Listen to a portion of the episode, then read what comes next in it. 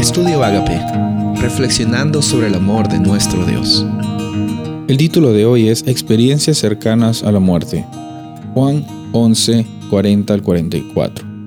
Jesús le dijo, ¿no te he dicho que si crees verás la gloria de Dios? Entonces quitaron la piedra de donde había sido puesto el muerto.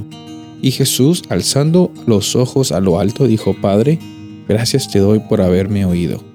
Yo sabía que siempre me oyes, pero lo dije por causa de la multitud que está alrededor, para que crean que tú me has enviado. Y habiendo dicho esto, clamó a gran voz, Lázaro, ven fuera. Y el que había muerto salió, atadas las manos y los pies con vendas, y el rostro envuelto en un sudario. Jesús le dijo desatarle y dejadle ir.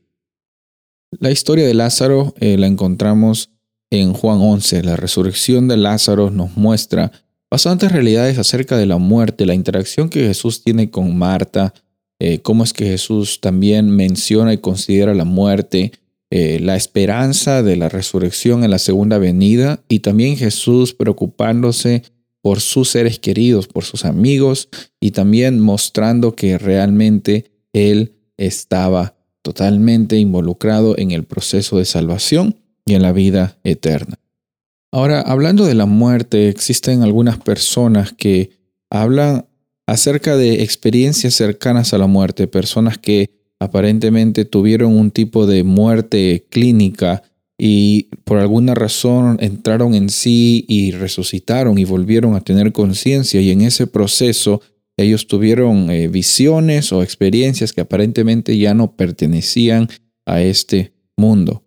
Y muchas personas cuentan esas experiencias y, aparentemente eh, algunos creen que ellos finalmente llegaron a ir al más allá, a tener esa experiencia con Dios o, o depende también de, del contexto religioso que esa persona tenía, de las creencias.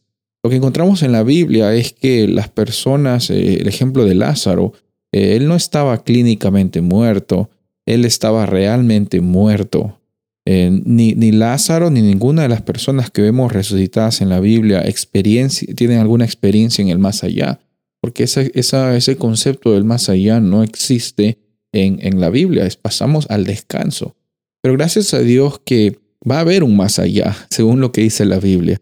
El más allá es el futuro con eternidad que se nos ofrece para los que creen en Jesús y aceptan su muerte. Y, con esa experiencia, hoy día quizás podemos pasar al descanso, algún tipo de, vicisitud y, y estar muertos terrenalmente, pero cuando venga Jesús, el más allá también va a ser una realidad para siempre cuando reconocemos que Él ha muerto por nosotros y nos ofrece la vida eterna. Soy el pastor Rubén Casabona y deseo que tengas un día bendecido.